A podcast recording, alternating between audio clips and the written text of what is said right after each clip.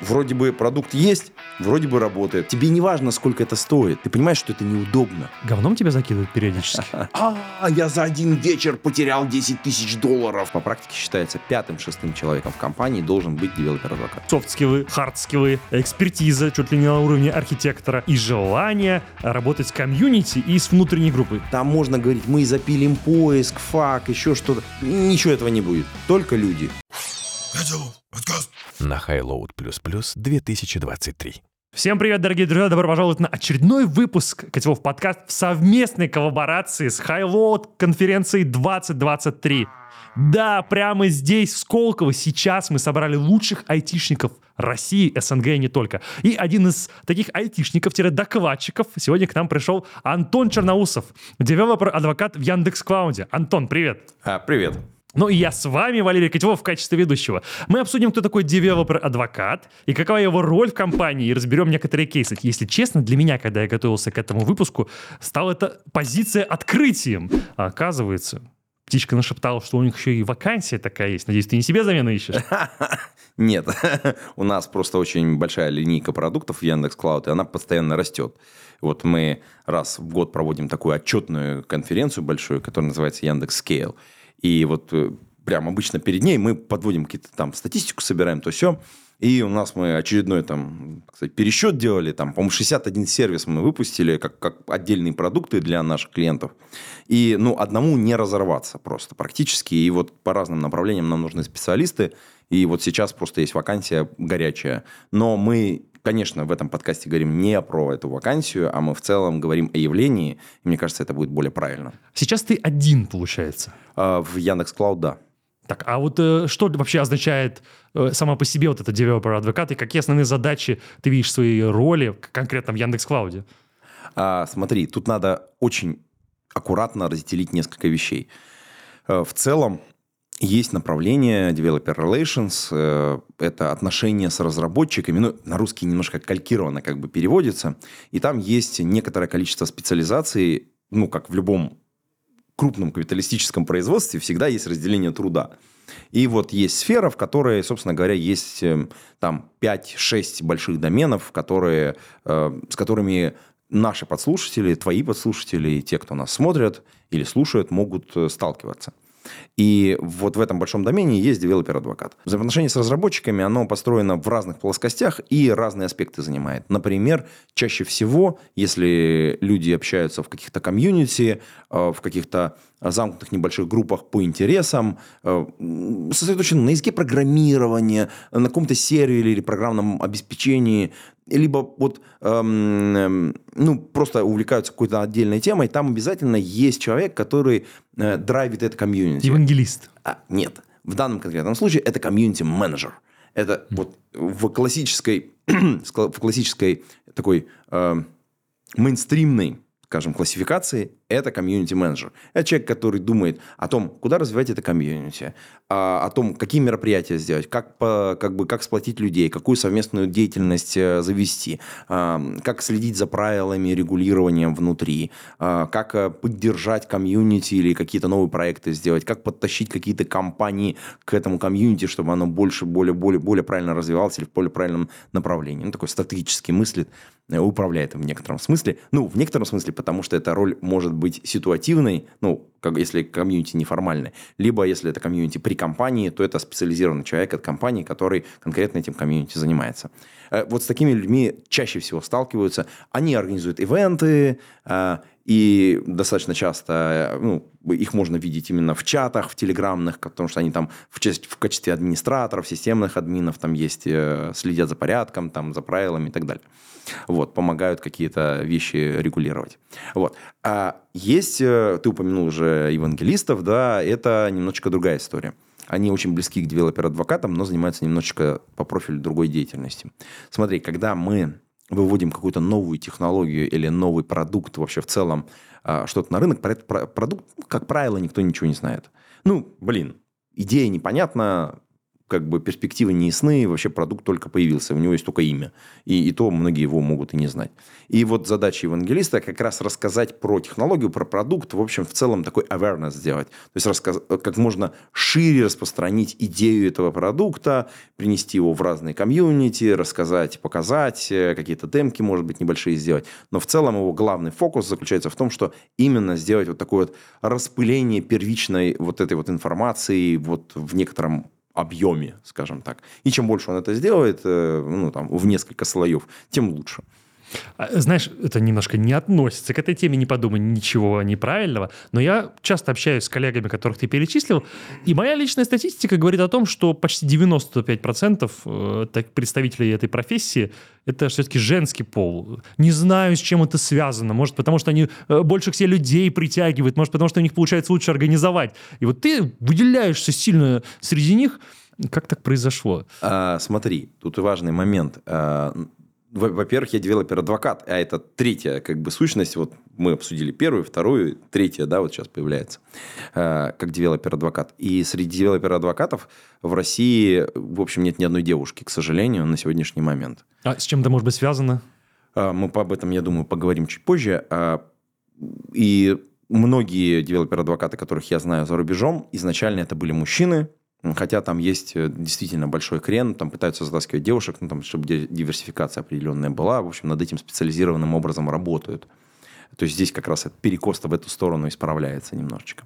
И, кстати, мы сейчас находимся на конференции High Load 2023. И надо отметить, что на этой конференции большое количество девушек. Это да. Это, наверное, вторая, ну, вот чтобы прям вот совсем вот прям вот так вот прям видно было, чтобы ты смотрел, блин, много.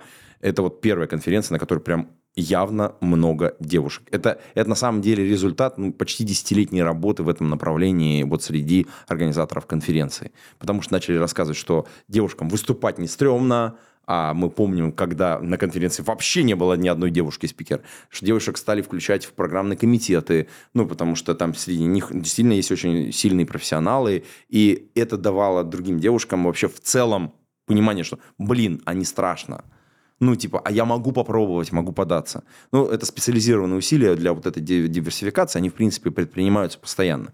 И там есть хорошие, плохие там кейсы, мы можем обсудить это отдельно, если это интересно. Но в целом надо сказать, что э, есть какой-то определенный перекос. Когда мы говорим про developer advocate ов, здесь очень важная история. Мы в целом отличаемся немножко от евангелистов следующей истории. Продукт уже есть, и у этого продукта уже сформирована некоторая комьюнити – и между разработчиками, которые тоже в целом представляют из себя небольшое комьюнити, и внешним комьюнити, то есть потребителями, существует большая разница. А, она заключается в том, как глубоко люди понимают продукт и как на него смотрят. Потому что смотри, когда ты пишешь код, когда ты пишешь вообще конкретный сервер, сервис, там, программу, ты очень, очень глубоко погружен, ты находишься в Мне контексте. все понятно. Ты, ты да, ты такой, типа, что там, э, какая там нужна документация, вы о чем? Там вообще все понятно, как Херакс, пользоваться. херакс. Да, да, вот, все, я написал, оно работает. С моей стороны пуля вылетела. На самом деле, конечно, не так. Там все озабочены тоже, чтобы там э, лучше адаптация была, чаще применяли продукты и так далее. Но в любом случае есть некоторый bias, который присутствует у разработчика, когда он пишет код сам. С другой стороны, когда ты оказываешься по другую сторону баррикад, ты такой типа снаружи ты во внешнем комьюнити, и ты используешь чей-то продукт. Ты такой, а где дока? Что это за криворукие ребята писали? Где примеры, ё-моё?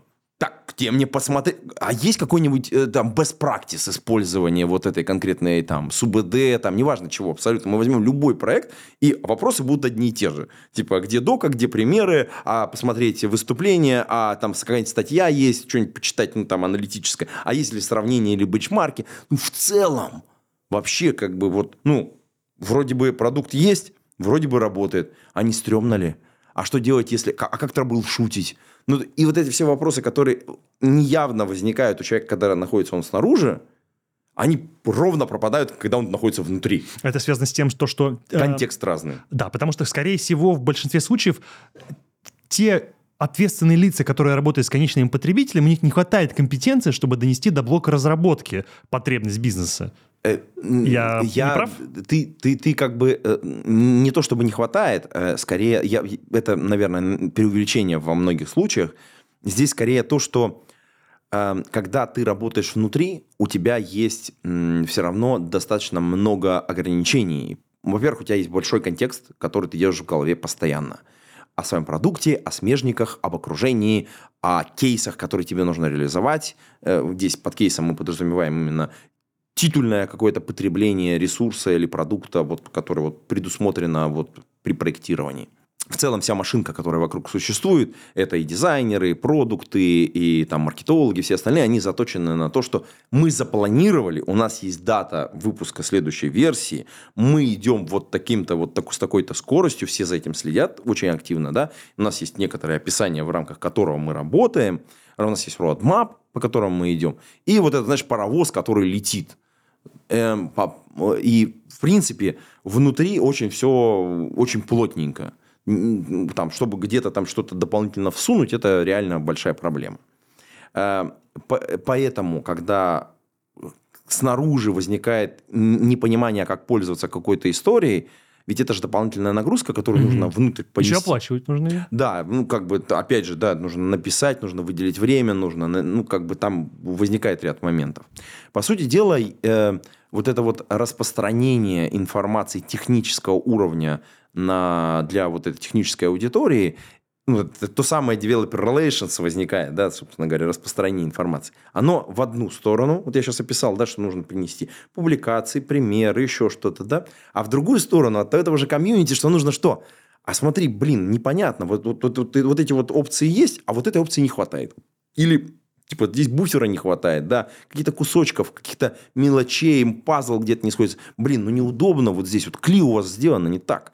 Ну, блин, вот привык- мы, мы вот пользуемся вот там кли от AWS, мы пользуемся кли там от Postgres, мы там от этого, от этого, от этого, от этого. Они все одинаковые, у них есть все одинаковые опции, а у вас опции другие, блин, ну, по-другому называют. Делают то же самое. Что надо сделать? Надо внутрь принести, да, надо унифицировать. Нужно принести этот реквест от, услышать это комьюнити, взять этот request и, находясь на позиции того комьюнити, от которого ты идешь, прийти внутрь разработки, потому что у тебя есть прямой доступ, и сказать, надо, срочно, давайте приоритизировать, давайте выяснять, кто это сделает, когда это поправим, потому что вот, вот блин, сигнал, поступил сигнал, вот колокольчик, короче.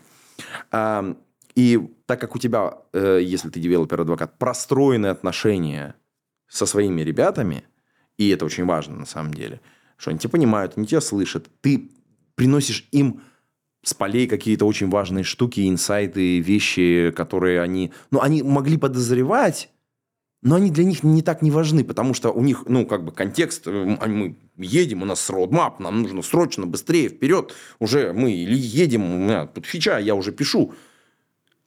А ты приходишь и говоришь, чувак, а там, вот давай поправим, чуть-чуть, буквально, чуть-чуть, вот сюда, вот сюда, чуть-чуть. Что, а там классно будет. Ему в этот момент четыре команды написать. А там снаружи комьюнити В восторге. будут в восторге. Но Слушай- это вот, это вот вопрос про коммуникацию. Ты некий продукт-овнер от мира комьюнити, скажем так. М.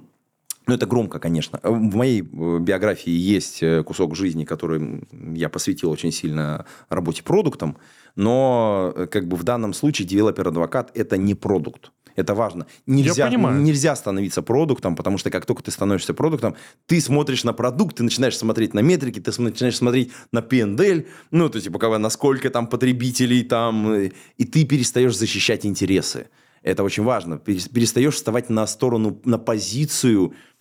Тебе не важно, сколько это стоит. Ты понимаешь, что это неудобно, это некомфортно. Developer experience вот конкретных людей вот в этом комьюнити, он страдает. Знаешь, у меня к тебе два вопроса. Первое. Твоя позиция, исходя из того, что я слышал, подразумевает, что ты не только слушаешь нега- э, какие-то пожелания от комьюнити, ты, получается, еще и, прости, пожалуйста, говном тебя закидывают периодически. Ну, как это? Мы давно живем в интернете. Это, бывает, да, конечно. И, э, так вот, я бы хотел, если это не секрет, услышать о том, какие у тебя KPI. Потому что если у продуктовнера и, допустим, аналитика и прочих позиций KPI понятные, то ты какой-то скользкий, знаешь, вот такой вот и с тем, и другим всех надо удовлетворить, и чтобы все были довольны. С одной стороны, ты не можешь постоянно удовлетворить все потребности комьюнити, Ну, потому что они иногда бывают неадекватные. С другой стороны, э, ты должен загружать разработчиков только теми задачами, которые рентабельны для бизнеса. Если они будут делать все хотелки комьюнити, они не всегда могут приносить денег. Вот какой у тебя KPI? А вот смотри, это интересный момент. Я не загружаю, э, как бы, ребят, э, это не моя работа. Не моя, моя работа подсветить в их планировании какие-то важные вещи для комьюнити. То есть представь, что у тебя ну, примерно одноранговые есть задачи. Ну, там вот, типа, вот делать А, Б, С, Д, примерно одинаково. По, по сложности, по деньгам немножечко разное, и, и ну, там, и продукт вот сидит, и он выбирает. У него команда уже сложность расписала каждой задачки. Он такой думает, так, ну, вот, вот это бы сделать можно. И в этот момент ты появляешься с флажочком говоришь, слушай, а вот если мы D будем делать, то комьюнити будет супер счастливо. И у него просто в рамках вот его вселенной... Приоритет, приоритеты у него, у, него, у него может, может поменяться приоритет, и он... М-м". Но adoption нашего продукта благодаря этому может сильно как бы увеличиться. У него, как у продукта, начинается совершенно другая деятельность. Он начинает сравнивать реальные косты на производство и adoption, который потенциально, потенциально может случиться от того, что э, будет удовлетворена вот эта вот потребность community. Но это как бы вот э, э, такое изменение в его картине мира, которое ты делаешь очень аккуратно, чтобы не навредить его продуктовому видению. С ним понятно. А вот с тобой, вот смотри, через год мы с тобой встречаемся, и ты говоришь, Валер, а я уже не developer advocate, я теперь где-нибудь в другом месте. Я тебя спрошу, почему? А ты KPI не выполнил. Какие у тебя, как, по, как, по какому критерию тебя оценивают? Да, я понял тебя. Значит, смотри, э, Тут э, давай мы сначала в общем расскажем, потом про, про меня, если захотим к этому вернуться. Смотри, э, когда я говорил про developer advocate-ов, я сказал очень важную историю, что есть два типа community, с которыми приходится работать. Это community внутри и community наружу. И есть два типа, условно, условно, я так кавычки здесь поставим, два типа сделки, которые осуществляются. Первый тип сделки – это когда выпущена новая фича, и про нее надо рассказать. Вот она только-только вышла из-под пера разработчиков. Новая опция какая-то там в опишечке, новая фича, новый там пример использования какого-то продукта. И сначала ты как это можешь сделать? Ты можешь написать э, пример, пример, пример на гитхабе, потому что как? Ты же разработчикам это даешь. Типа, чувак, блин, а как этим пользоваться? Там, хоп, пример на гитхабе. Он такой, о, все понятно, кусочек кода. Но, возможно, ему недостаточно будет контекста. И тогда нужно написать заметку какую-нибудь, в бложек тиснуть или там публикацию более широкую сделать. Это уже следующий этап. Возможно, не хватает документации по каким-то опциям. И ты можешь, и потому что разработчики, например, не успели до конца ее дописать, или там какой-то аспект не освещен, ты берешь и дополняешь, ну или делаешь какой-то слепок или заказываешь у там, докуписателей какой-то кусок. Ребят, вот под этим уклом надо посвятить. Или сам пишешь какой-то кусочек и отдаешь дописать, например. А разработчик смотрит, блин, ты все написал, но вот это и вот это у нас тоже новое, потому что ты тоже можешь не знать каких-то вещей. А там, соответственно, если есть процесс э, разработки документации, там есть специализированные люди, которые так, ну тут надо дописать еще вот это, вот это, вот это, ну чтобы оно прям совсем было хорошо. И ты инициируешь просто процесс вот этого а, а, апдейта. Дальше важный момент. Это сделка в одну сторону, в сторону комьюнити, как получается, да? То есть, это принесение вот этой информации наружу.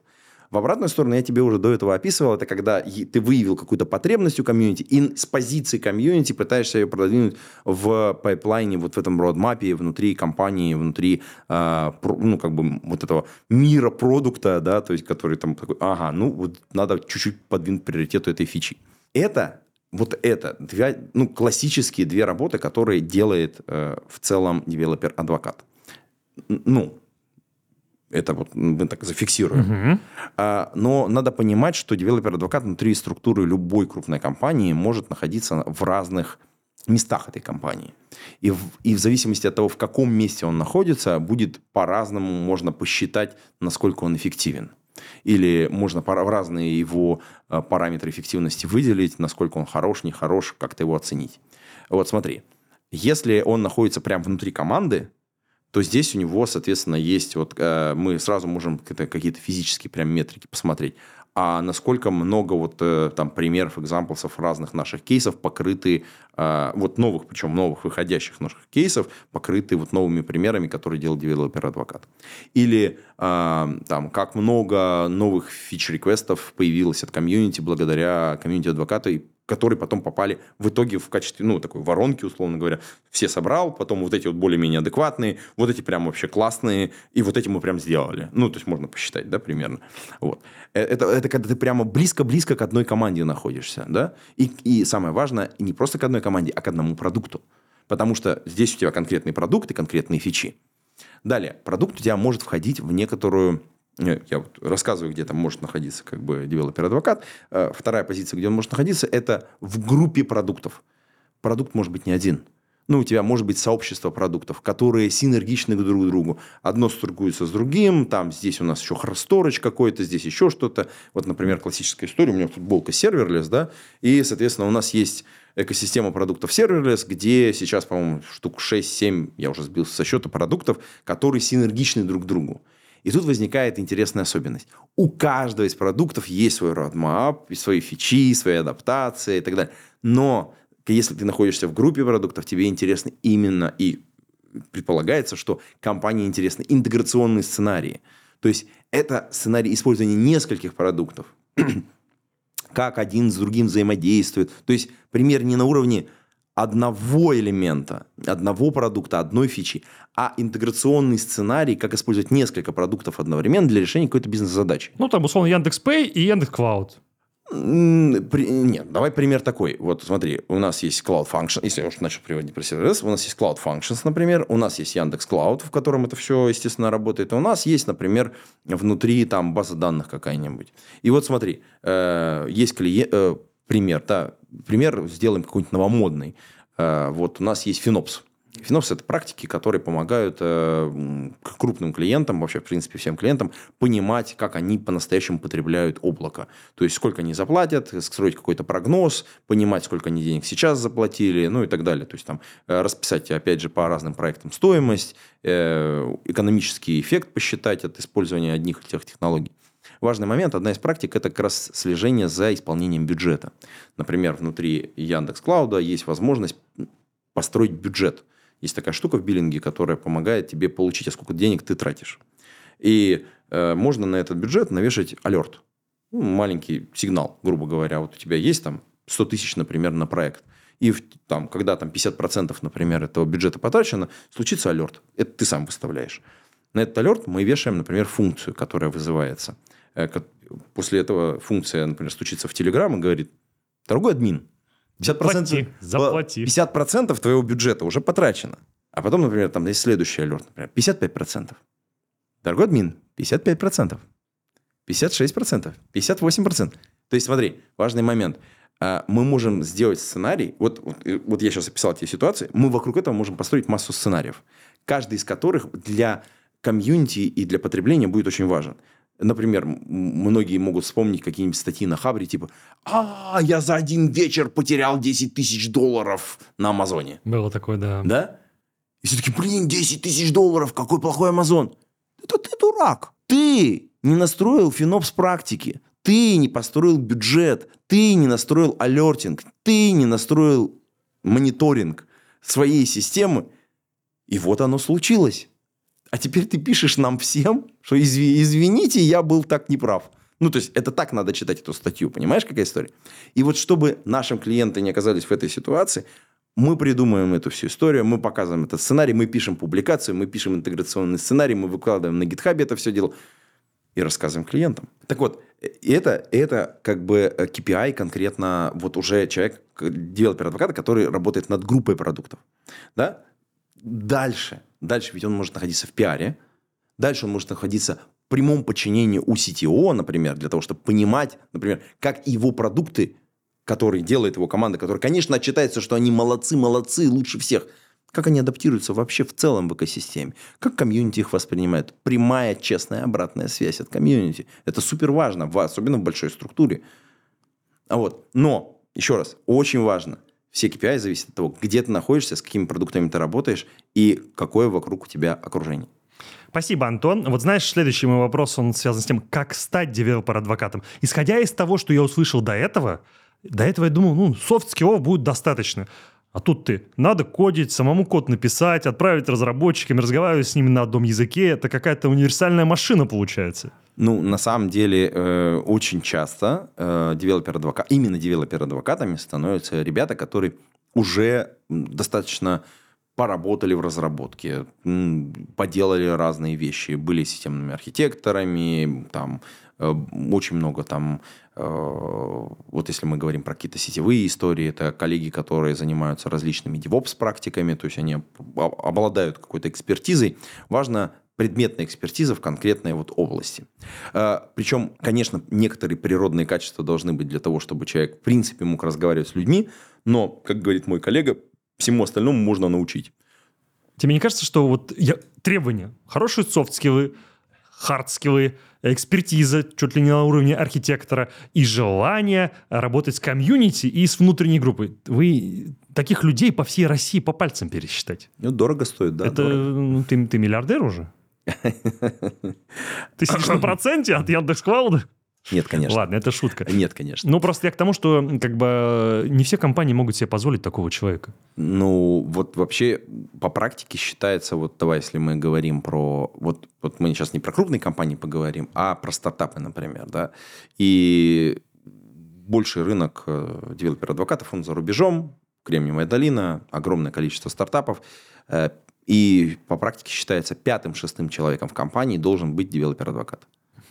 Класс. То есть, получается, смотри, у тебя есть там один-два основателя, лучше два, это про- по, по статистике правильная история, должны быть. Там есть еще, допустим, два разработчика появились, или там маркетолог, sales, еще кто-то, да, вот там какая-то вот такая вот первая вот такая вот пачка появилась, и вот шестым человеком должен появиться developer advocate. Э, Слушай, тут не вяжется, знаешь, тем, что э, ты говоришь, шестым человеком он должен появиться, но у меня сложилось впечатление, что он должен появиться тогда, когда у вас уже есть некий готовый продукт и комьюнити. А в твоем случае лучше, наверное, евангелист вот этим шестым человеком. А, смотри, важный момент, это зависит от того, какой, какого типа этот продукт. Евангелист нужен, когда мы говорим о технологии, которой в принципе еще нет, или которая вот только-только зарождается или появляется. Ну а что этот ну, человек, шестой человек в стартапе будет делать, где ничего пока нет? В тот момент, когда... Подожди. Шестой человек... Во-первых, вот шестой. Это значит, уже есть... Два про- основателя, уже, один программист. Уже есть прототип, они, скорее всего, подняли какой-то раунд, и вот, вот в этот момент нужно растить KPI там, и так далее. Нужно выходить в комьюнити, нужно распространять знания, нужно технически помогать затаскивать новые фичи, нужно смотреть на adoption, то есть, а насколько как бы вот здесь попробовали, здесь не попробовали, а комьюнити вообще считает, что вот то, что вы сделали, это полная фигня. То есть, должен быть уже продукт. К моменту, когда его наймут, у продукта уже есть, хотя бы есть какой-то MVP, которым можно пользоваться. Вернемся к комьюнити. Знаешь, я наблюдаю такое в открытых комьюнити, что э, реализуют те потребности тех людей, которые больше всего орут. Да, это, это прям проблема. Вот у меня вот, я тоже сам занимаюсь разработкой, у меня нет времени писать какие-то фьючи, баг-репортить. А Вот есть люди, которые либо делать нечего, либо они там не женаты, детей нет, и они 24 на 7 пишут баг-репорты, либо требуют какие-то фичи. Э, Вот скажи вот со своей колокольни, ты кому больше э, отдаешь приоритет? Ты, ты же как арбитр выступаешь, ты сам фактически выбираешь, что брать. Тут надо очень сильно разделить. Мы, когда ты вот такой, так, ну, во-первых, ты описал там два, как это, две супер противоположные вещи, да, вот есть там абсолютно замкнутый, супер на себе сконцентрированный человек, который занимается разработкой, да, и использует какой-то продукт, и человек, который как бы вот огульно что-то там пишет, там, ну, не знаю, троллит в некотором случае иногда даже. Э, Спектр, конечно, в комьюнити очень большой, и надо понимать, что мы вот с этим со всем спектром должны как-то работать. И приоритизация, она, конечно, тоже существует. Тут э, важный момент – частотность повторения кейса. Мгм.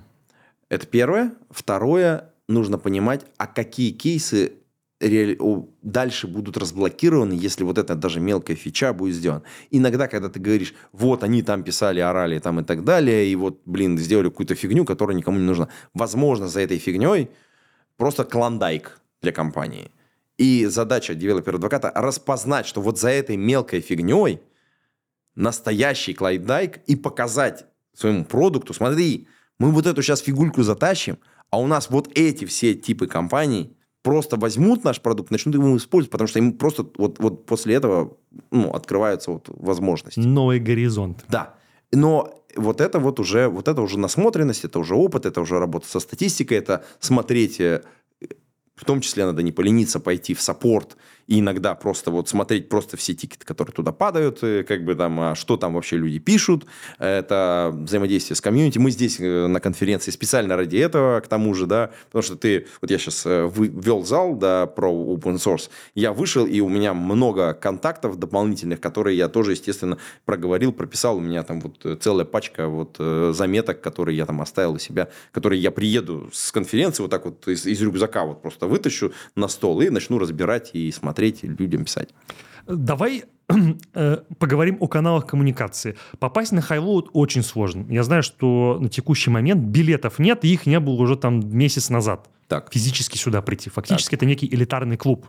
Так. Как бы это ни звучало. В онлайне, скорее всего, вопрос ты пропустишь. Где каким образом до тебя люди э, доносят информацию? Что это? Э, ну, смотри, тут, тут несколько вещей. Во-первых, я сам выступаю на конференциях как обычный спикер.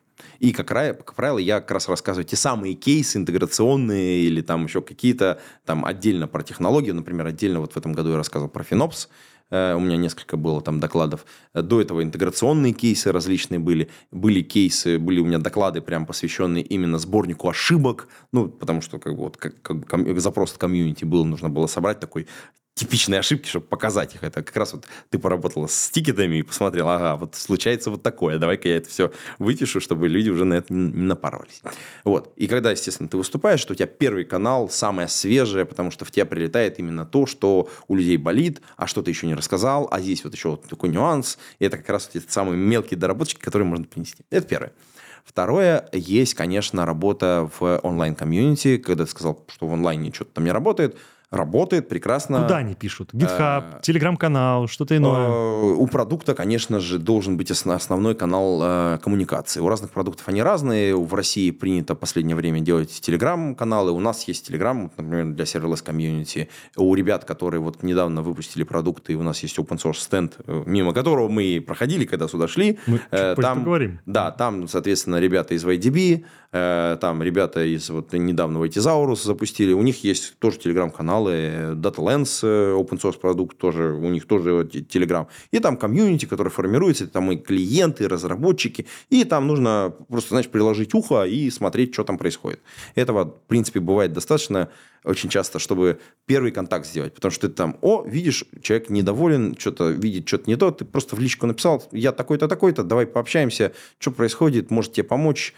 И очень часто там банальные какие-то вещи, но, во-первых, а, повышается лояльность компании, с одной стороны, а с другой стороны ты эм, можешь оттуда как раз принести вот те самые правочки, а вот здесь вот это не работает, то не работает, не так работает, у меня работает, но вот, вот хотелось бы вот этого еще, какие-то новые дополнительные фичи.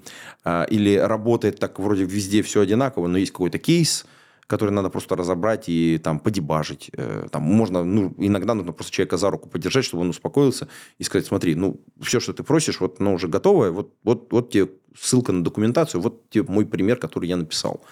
А вот, это второй момент, где, э, когда ты сказал про Highload как э, элитарную часть, это правда, но каждый год количество людей на Highload растет, и в этом году 4700 человек – на хайлоуде. Их просто физически невозможно как бы со всеми поговорить. То есть у меня ресурса столько нет. И ни у одного девелопера-адвоката столько ресурса нет. Поэтому здесь стоят стенды, работают люди на стендах, они тоже все собирают, естественно, все фиксируют. Это еще один источник. И таких источников может быть много. Я иногда еду в Сапсане, и я просто вижу, что человек напротив меня просто в айтишной футболке. Я с ним обязательно знакомлюсь, и там, если там какой-то интерес возникает, мы можем там 4 часа проговорить, потому что я живу в Санкт-Петербурге, а большинство конференций, ну, кроме тех, которые проводят там другие ребята, они часто проходят в Москве. И я катаюсь туда-сюда, и я прям вижу вот потенциальных наших клиентов, потребителей, просто прям вот есть такая расхожая фраза. Чем больше девушку мы любим, тем меньше нравимся мы ей. И вот исходя из того, что ты сейчас рассказал, э, часто ли у тебя возникают кейсы, когда твои клиенты-комьюнити садятся тебе на шею? Ты же фактически оказываешь им некий саппорт. Ты знаешь, мне кажется, нет. Э, во-первых, комьюнити это не один человек, а очень большая масса людей. Эм, более того, комьюнити само в какой-то... Ну, если правильно его строить, то есть это вообще отдельная тема, про которую нужно отдельно разговаривать. Если правильно его строить, то оно само себя начинает поддерживать. Кто-то пишет какие-то примерчики, кто-то помогает на типовые вопросы. Потому что вопросы в комьюнити очень часто повторяются. Там можно говорить, мы запилим поиск, FAQ, еще что-то. Ничего этого не будет. Только люди. И если ты построил дружелюбную среду, если ты там выпилил троллей вовремя, если там все, люди сами начнут отвечать на вопросы и сами друг другу помогать. А ты вот как бы сбоку за этим приглядываешь аккуратно. И я на самом деле очень благодарен э, комьюнити, которые, вот, с которыми я работаю. Внутри них рождаются комьюнити hero. Это отдельный тип э, людей, которые находятся на, на стыке, скажем так, developer relations и вот комьюнити. Вы как-то вознаграждаете? Ну, конечно, мы, да. Я не говорю про денежный эквивалент. Я говорю, там, ну, да, вот, например, мы там недавно э, новые как раз, по-моему, мы футболки отправляли, я не помню, вот новых у нас несколько появилось новых комьюнити hero э, за вклад в... Ну, они дополнительные примеры писали, помогали, отвечали коллегам, мы там посмотрели статистику, и такие, вот надо новых э, назначить, по-моему, сейчас три дополнительных вот человека, и вот мы их вот поощрили как могли. Мы хотели их притащить на нашу конференцию, но там один туда уехал, другой что-то там случилось тоже, а один такой говорит, я, блин, только что вот в отпуск, все, никак. ну, то есть, это для нас, конечно, тоже, э, когда команда также встречается с комьюнити Hero, они, естественно, очень благодарны этим людям, потому что они помогают им, они открывают им какие-то вещи из комьюнити, плюс команда им показывает какие-то вещи и рассказывает раньше. Мы стараемся им давать какие-то возможности попробовать наши продукты, если получается пораньше. Ну, иногда не получается, конечно. Подсаживаешь, короче, подсаживаешь первых ну, пользователей. Подожди, здесь, э, здесь это взаимовыгодная история, потому что ты, приоткрывая комьюнити Hero какие-то вещи э, заранее, ты облегчаешь себе работу в комьюнити, потому что они просто знают уже, что будет и какие будут вопросы. И они сразу говорят, а, а вот это будет, а вот, а вот как, вот а, они же первые, как early adopters, они тебе сразу напихают, пихают фидбэка. Ты такой, подожди, сейчас мы это поправим. Оп, и обратно можно тащить. Более того, когда в комьюнити начнут возникать вопросы, они уже знают, как отвечать. Логично, логично. Ты так сладко рассказываешь о том, чем ты занимаешься, что хочется перейти к блоку с кейсами. А можешь ли ты рассказать об успешных кейсах, где твоя работа как developer advocate а привела к крутым изменениям в продуктах? Чтобы, понимаешь, пощупать, ты прям похвастаться можешь. Э, смотри, есть вещи, которые случаются, они случаются в двух направлениях. Как я говорил в самом начале, у нас есть работа для комьюнити и работа от комьюнити. Давай начнем с, с от комьюнити. Э, запросы от комьюнити – супер важная вещь, потому что они изменяют продукт и вообще в целом изменяют область применения продуктов. Например, в у нас появилась, у нас есть продукт в экосистеме Serverless, э, API Gateway, и вот веб-сокеты, например, э, как дополнительная опция, вообще в целом огромный мир появился благодаря вот этому фидбэку, который был собран из комьюнити. Вообще в целом это изменило, ну, немножечко когда добавила маленький кусочек на, на, на чашу весов, что веб-сокеты надо делать быстрее. То есть весь мир переходит на gRPC, а вы только веб-сокеты реализовали. Подожди. А, тут важно понимать, что а, есть очень разные истории, для чего одно используется, для чего используется другое. Поэтому тут надо разделить эти кейсы, поэтому давай не будем набрасывать в эту сторону. А, есть ряд потребителей и кейсов, где действительно веб-сокеты очень неплохие и показывают очень хорошие результаты. Соответственно, это же петля с обратной связью. Из комьюнити ты приносишь что-то, потом оно появляется, а потом мы э, там делаем запуск этой новой фичи, и дальше ты обратно несешь комьюнити, которая, собственно говоря, у, нее, у них увеличится adoption. Э, как это выглядело? Соответственно, мы в комьюнити разведали эту историю, я, значит, принес коллегам. Коллеги такие, а мы вот уже планировали, но у нас маленький приоритет. Потом приоритет поменялся, сделали, выкатили, а потом один из наших разработчиков сделал совершенно замечательную, крутейшую вещь. Он сделал э, игру на веб-сокетах э, в идеологии serverless, serverless архитектуры. И как большой пример мы показывали сначала на конференции, как, как, как этим можно пользоваться. Просто именно так, как, как, как сама терминация происходит, как передача данных, как обновление статусов происходит там, и так далее. О, очень, очень классно. Как разработчику мне безумно прикольно наблюдать за тем, как это все работает, потому что я... Э, да, и мы из этого потом сделали практикум. То есть, соответственно, что это такое? Мы Э, взяли это, превратили в набор последовательных шагов, который может прийти разработчик, сделать и получить тот же результат. Грубо говоря, э, там несколько часов, ну, там, условно говоря, мы проводили дважды эту историю. Первый проводил Иван Зуев, второй проводил я, там, немножко адаптировав чуть-чуть его результаты, сделав чуть-чуть по-другому немножечко. Вот. Соответственно, Иван первый это придумал, и, соответственно, это выглядело три часа, коллеги, почти больше ста человек, э, мы им дали ресурсов в наш в Яндекс Клауд, и они реализ... каждый реализовал свою собственную игру вот в, на- в новых сокетах, вот, ну, с, нашими, с нашей помощью, условно говоря. Последовательно сделав там, пройдя все шаги инструкции. То есть, получив опыт, который они могут понести уже, использовать Ну, другие продукт. продукты. Да, естественно, в другие продукты. То есть, здесь мы как бы модельный пример им сделали. Фановую вещь. Да, фановая вещь. Но благодаря этому они получили вот опыт, который можно уже нести. Это, это, это вот то самое движение наружу. То есть, вот видишь, замыкается как бы история. Ну и понятно, что как бы по факту это вот то самое. То есть мы из комьюнити взяли, получили дополнительный результат и назад в комьюнити принесли, чтобы бустануть его, соответственно, развитие вот в этом направлении. И мы на метриках видим, типа, веб-сокет... Растет, Да, растет. да, да, понимаешь, да? Слушай, То есть- теперь я понял, да. это вот, это вот, вот такая вот, вот такие петли, они как раз и начинают работать. Но для этого тебе нужно раскопать какую-то тему, посмотреть, так, а, вот так, вот так. м». Например, свежий новый кейс, который нам очень нравится, который еще пока не бустанул, но вот он только-только вот был анонсирован на последней конференции. Это история, которую мы долго слышали из комьюнити, но все не могли за него взяться, потому что там были некоторые ограничения, которые надо было побороть. Это история про э, регулярные почтовые рассылки. Такие регулярные уведомления, которые происходят. У тебя обновился пароль, тебе там выслали то-то, вот такие вот какие-то вот регулярные истории, которые ты. Ну, мы сделали сервис, э, именно такой микропочтовый сервис в serverless идеологии, когда разработчик пишет в serverless стиле приложения, он может не понимать свой почтовый сервер, не делать ничего, а просто вот такое регулярное сообщение просто взять и отправить. Тебе у него шаблон, шаблон отправляет данные, и пшт. Э, Слушай, технический вопрос. Окей. Чей почту, от чьего имени отправляется почта, как вы организовали ДКИМ, как вы организовали СПФ, что делать. Как бы я просто технически не очень представляю себе. Давай, давай. А, во-первых, это, ну, конечно, вопрос большой, а у нас время подкаста сжирается под это дело, да. Очень хочется Э. Давай мы это за кадром это сделаем. Более того, э, сейчас находится в стадии такой technical preview.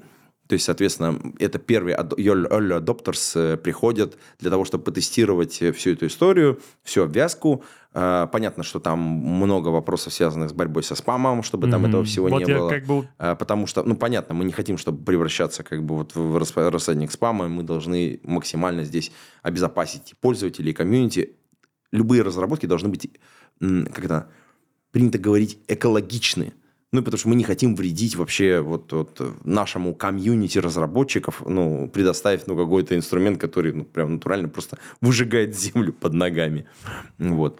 Поэтому мы там очень-очень-очень-очень аккуратны. Реализовав нужные РФЦ, там, все как надо. Хорошо, хорошо. Спасибо большое, что ты раскрыл на конкретном кейсе. Действительно интересная, классная вещь. Я нечто подобное наблюдал у Тиньков, когда они там выпускали игры Тиньков Инвестиций, где можно было играть, и реально параллельно продукт, выпускаемый разработчиками, покупал в акции. Это было очень классно. Знаешь, была игра с прыгающей э, между стенами птичкой. Если ты- А, да, да, да, и, да. и вот реально каждый прыжок это была покупка акций.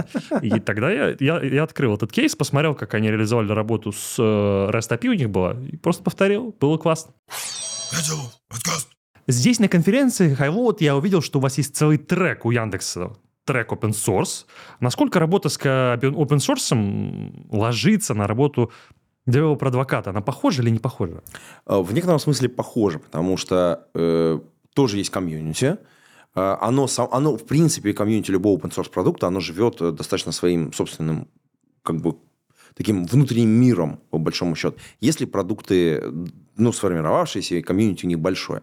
Э, У нас здесь есть целый стенд, э, там несколько продуктов, вот последние, которые вот мы выпускали от Яндекса, э, там представлены. В частности, вот я упоминал здесь уже э, там YDB, как ранее известный Яндекс Database, да, там, соответственно, Gravity UI, там есть Diplodok, так, ну, так далее. Это не суть важно. Суть в том, что в целом мы считаем очень важным, что open source влияет на всех нас. И как developer advocate, э, тут очень важно, важно всегда оставаться честным. Э, Если тебе нравится какая-то технология, то в любом разговоре, в котором ты находишься, ты такой, блин, у меня есть кейс, или у меня есть пример, или у меня есть что-то, и ты приводишь примеры из э, той области, которая тебе интересна. И это очень важное свойство для developer а advocate а. Ты не можешь быть адвокатом технологии, которые, блин, в которые ты не веришь. Ну, во-первых, это считываться будет очень, очень сильно. И также в open source. А, то есть ты можешь бы любить open source, в смысле технологию как таковую или какую-то, но если ты это, ну, как бы там занимаешься этим, то это прям видно. И люди, которые у нас выступали сегодня на сцене, это прям видно, что это люди, которые понимают, зачем они занимаются open source, что они в него вкладывают, как они в него контрибьютят. И а, если человек фальшивый вы, выйдет на сцену, да, то, то это будет просто считываться всеми. И это очень важная вот э, похожесть людей, которые работают э, с open source комьюнити, с девелопер-адвокатами в некотором смысле. Слушай, ты так много рассказал о себе, о своих коллегах. Жаль, что не все наши э, зрители могут посмотреть эти доклады. А есть ли где-то информация, может быть, в публичном источнике, где можно ознакомиться с ними? Возможно, не только на Highload. Um, давай так. Во-первых, давай мы добавим пару ссылок про... Я ты пришлешь? Я, да, я пришлю несколько ссылок про э, статьи на русском языке о том вообще, как Developer Relations устроен в России. Ну, у меня есть пара публикаций на VC. Одна про в целом разделение специализаций. Мы не все осветили в этом подкасте. А вторая про KPI, про должности, про нахождение, то, чем занимается developer advocate. Более подробно. Там есть несколько интересных кейсов. Тоже, мне кажется, может быть интересно. Это второе. А, значит, дальше, что касается open source, у нас, мне кажется, самое интересное, что может быть подслушателям твоим интересно, тем, кому в принципе интересно позаниматься open source, или кто занимается, у кого есть проект какой-то, а, в который он контрибьютит, например. Мы запустили недавно специальный грант от Яндекс Cloud угу. для open source проектов. Туда можно податься, и, по-моему, до 9 миллионов там как бы разыгрывается. Серьезно? Да. Ну, на инфраструктуру внутри Яндекс Клауд, потому что, смотри, мы хотим поддерживать open source проекты, когда мы говорим об этом, да, приходите внутри Яндекс Клауд, любому open source проекту нужно. Нужны сборки, нужны тесты, нужны выкладки, нужно еще что-то. Ну, нужна инфраструктура, которую поддерживает разворачивайте у нас. Мы, в принципе, для этого как раз этот, эти гранты и делаем. Э, в Яндекс Клауд есть совершенно замечательная возможность.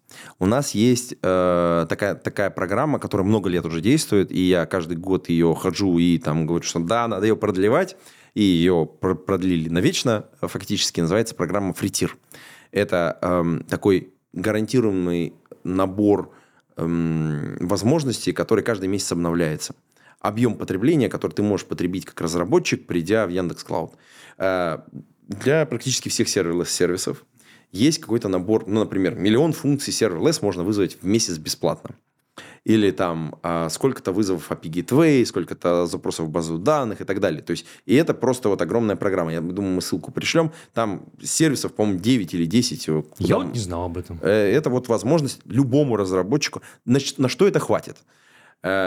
Например, вот у меня есть четыре телеграм-бота, которые работают с данными, с графиками, с файликами и так далее. И я ни рубля еще не заплатил. То есть каждый месяц это возобновляемый период. Э, есть э, у меня знакомые, которые используют, ну, в качестве примера, да, э, реального, да, которым я это рассказал, и в качестве одного из выступлений они посмотрели и сделали у себя. Они реализовали, например, ChatOps в своей компании – с использованием serverless. И тоже еще пока ни рубля не заплатили. Хотя у них там работает 80 человек, разработчиков, да которые одновременно там общаются, создают тикеты, там прямо через Телеграм вот это все обрабатывается. Алерты там же приходят. Там, когда я выступил про Финопс, они говорят, мы сейчас добавим к себе фин... Финопс в этот чатик. Я говорю, давайте, давайте. Ну, у меня такой модельный пример. Пока они просили про себя не рассказывать, поэтому пока, пока анонимными побудут. Слушай, супер, Антон. Ребят, смотрите, четвертый пункт. Не просто скидку или купон, вообще бесплатно используйте. Вот будет ссылка в описании. Очень круто, что ты об этом рассказал. Я об этом не знал. Еще раз, это никакая не реклама. Я сам его попросил вообще. Не воспринимайте мои запросы как рекламу. Нам пока Яндекс Cloud не платит. Вот.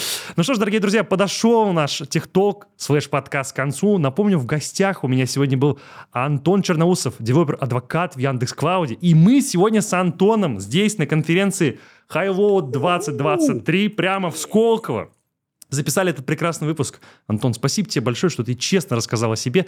Забыл, знаю, что у вас есть вакансия Можешь в двух словах сказать, куда писать вот этому уник- уникуму, у которого должны быть софт-скиллы, хард-скиллы, кодить, еще он должен быть красивый, умный и вообще прям пушка. Давай начнем с чего-нибудь.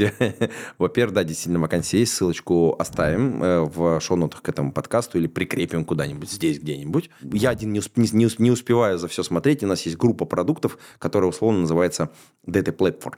Э, Это все наши любимые базы данных, которые являются managed. И плюс еще масса продуктов, которые вокруг там более, более двух десятков уже продуктов, которые вот прям в группу объединены, и туда нужен developer advocate. Прям вот с экспертизой в базах данных, в разработке. Вот приходите, мне кажется, там будет очень круто. Потому что можно делать интеграционные кейсы, можно делать там... Блин, там ст- столько всего можно делать. Я каждый раз плачу, потому что у меня просто нет времени этим заняться. Пишите, приходите, но только если у вас достаточное количество компетенций. Как я говорил ранее, компетенции можно добрать в процессе. Это супер важно. Важно желание, важно по-настоящему любить то, что вы делаете, и иметь некоторые определенные склонности. Ну, читайте ссылки, смотрите, приходите. Антон, огромное тебе спасибо. Тебе тоже спасибо большое. С вами был я, Валерий Котелов. Подписывайтесь на канал, ставьте лайки, пишите вопросы в комментариях. Все, о чем говорил Антон, будет в описании, а вопросики мы ему адресуем. Пока-пока. Пейте кофе, пишите Java. Пока. На Highload++ 2023.